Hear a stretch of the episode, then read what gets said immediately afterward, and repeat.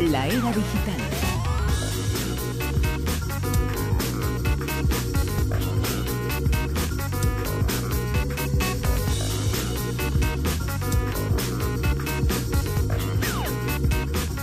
Con Javier Sevillano. Javier, muy buenas. Muy buenas noches, Bruno. Hola, Silvia. Yo vengo aquí al ritmo de la música. Vamos.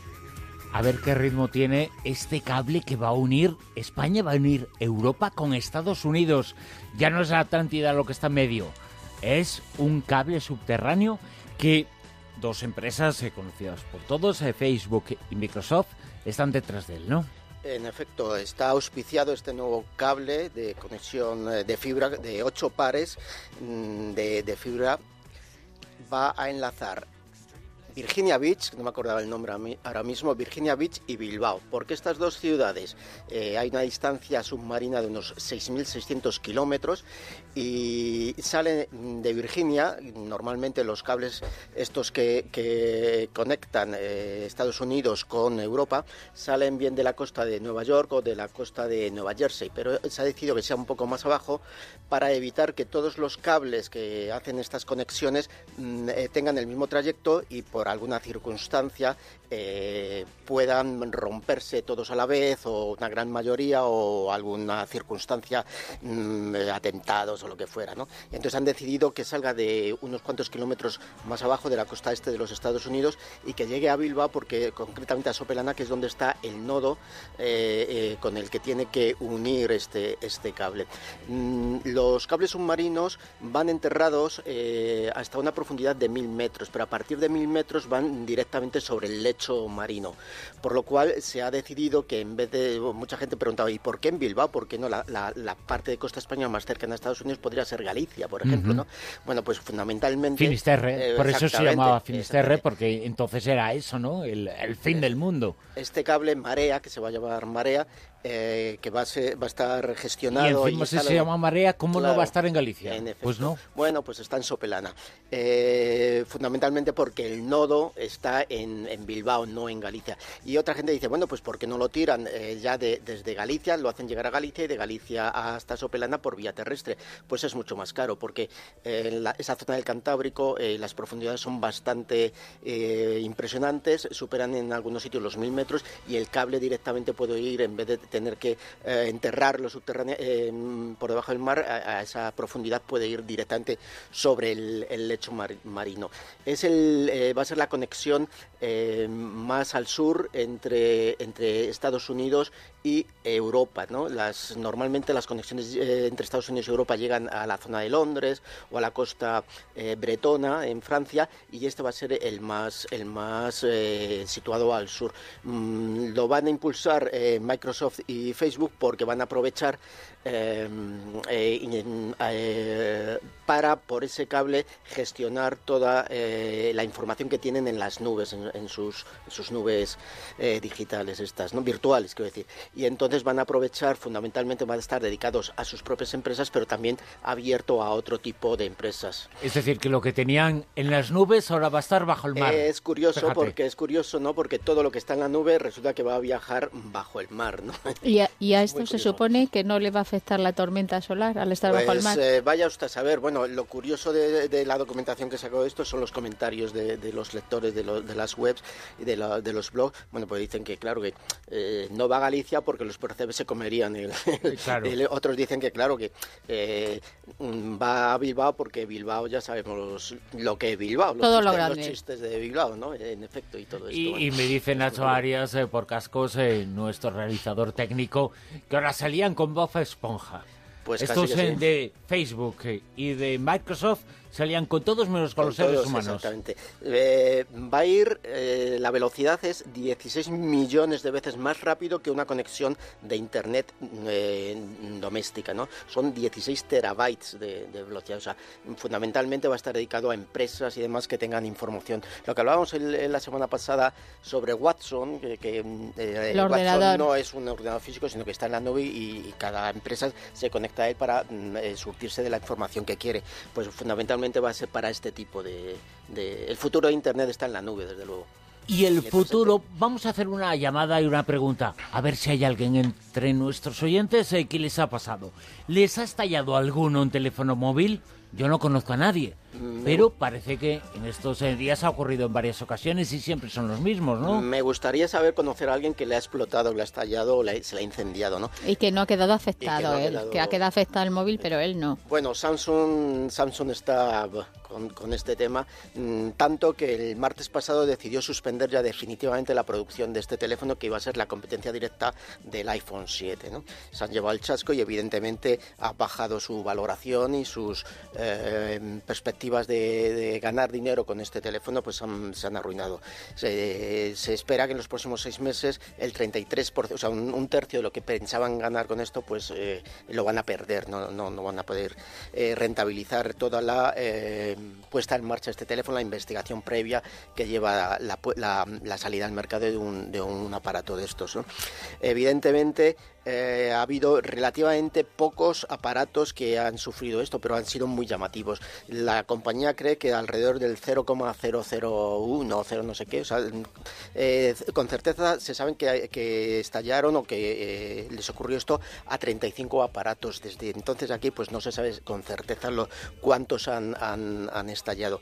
Lo que sí desde luego ha ocurrido es que mm, las precauciones, como ha sido un tema muy mediático, pues Samsung ha decidido eh, retirarlos del mercado, no volver a fabricarlos y pedir a los usuarios que los devuelvan, eso sí, no por vía aérea se les ha mandado un famoso kit. que, no famoso kit, exactamente, ¿no? Los aviones, eh, ya hay compañías en las que no solo eh, ya no les dejan llevarlo a pago y tal, sino que no los lleven directamente en los aviones, ni siquiera facturado en bodega, ni encima en nada, ¿no? Y em, lo que se pretende es em, eh, recibir de parte de los usuarios estos teléfonos para hacer la oportuna investigación, no ya solo sobre los que han estallado, sino el, el resto, ¿no? El motivo, pues unos dicen que en esa pelea que tienen las tecnológicas por reducir cada vez más eh, estos, eh, estos aparatos, el tamaño. el tamaño exactamente, pero también se les exige más a, las baterías, que sean eh, unas baterías más ligeras, más finas, pero que carguen antes, que, duren más y todo eso. Entonces ya ha llegado un momento que según algún experto ya, bueno, pues ha dicho que esto de momento la tecnología, mm, sí, son muy pocos los teléfonos que, les ha ocurrido esto, pero que puede ocurrir en este tipo de, de batería. Recordemos además no hace mucho tiempo los famosos em, eh, estos eh, parecido al Segway, este es que no sé el nombre, que también llevan mucho los, los chavales que eran con las patinetas eléctricas estas que mm. llevan, pero que no tenían lo que lleva el Segway esto, entonces que también llevan muy reducidas con un tipo de batería esta y en Estados Unidos se dio el caso que alguna también pues salió ardiendo cuando cuando ocurría, ¿no? De todas formas, Samsung eh, por lo visto la imagen ha quedado fatal, económicamente las acciones también han bajado muchísimo. Las pérdidas que se prevén como... Y una de las causas que se comentaba de, que haya pasado esto es que no han hecho las suficientemente pruebas por intentar sacar al mercado el producto antes que Apple. estaban con, con, el Apple, ¿no? Para, para, con el Apple al cuello estaban y entonces han dicho... Por cierto... Hay muchos, muchos clientes que se han negado a devolver el aparato, porque dicen, a mí me está funcionando bien, me gusta, no sé qué, y se supone, bueno, que también el aparato, si a ellos les funciona, a lo mejor en el futuro vale más de lo que pagaron por él. Y alguno dice, sí, tengo un Apple, pero no lo quiero porque lo perdí en la calle, lo extravié. ¿Y qué puedo hacer yo, no? pero hay también un método para esto, ¿no? Para, para, conseguir recuperar aparatos eh, de Apple que se han extraviado en la vía pública. Sí, mira, aquí en Madrid, el Ayuntamiento de Madrid, pues está intentando hacer dinerito de todo, ¿no? Y evidentemente la oficina de objetos perdidos estaba a saturar, a saturar. Y entonces, ¿qué ha hecho? Pues ha, pues sacado a subasta pues entre joyas y, entre todos los lotes que había en la oficina de objetos perdidos. La, mm, eh, la subasta, la puja, está abierta en Internet ya desde el día 12 hasta el día 20. Y aparte de bueno, los típicos eh, objetos que se pierden en la calle, pues hay un lote muy interesante de aparatos eh, electrónicos. A ver, a ver, que van desde, desde, mira, yo, yo me he metido hace un ratito en, en la página de Madrid Punto es en la que se subastan los, En la que se subastan muchas cosas de Apple menos tu ordenador. Menos el ordenador. Este espero que no me falle ni, ni nada. Bueno, son hay 81 páginas de, de internet, pero van son 1.300 y pico lotes de todo, pero de, de, tema electrónico me parece que son unos 100 lotes o algo así.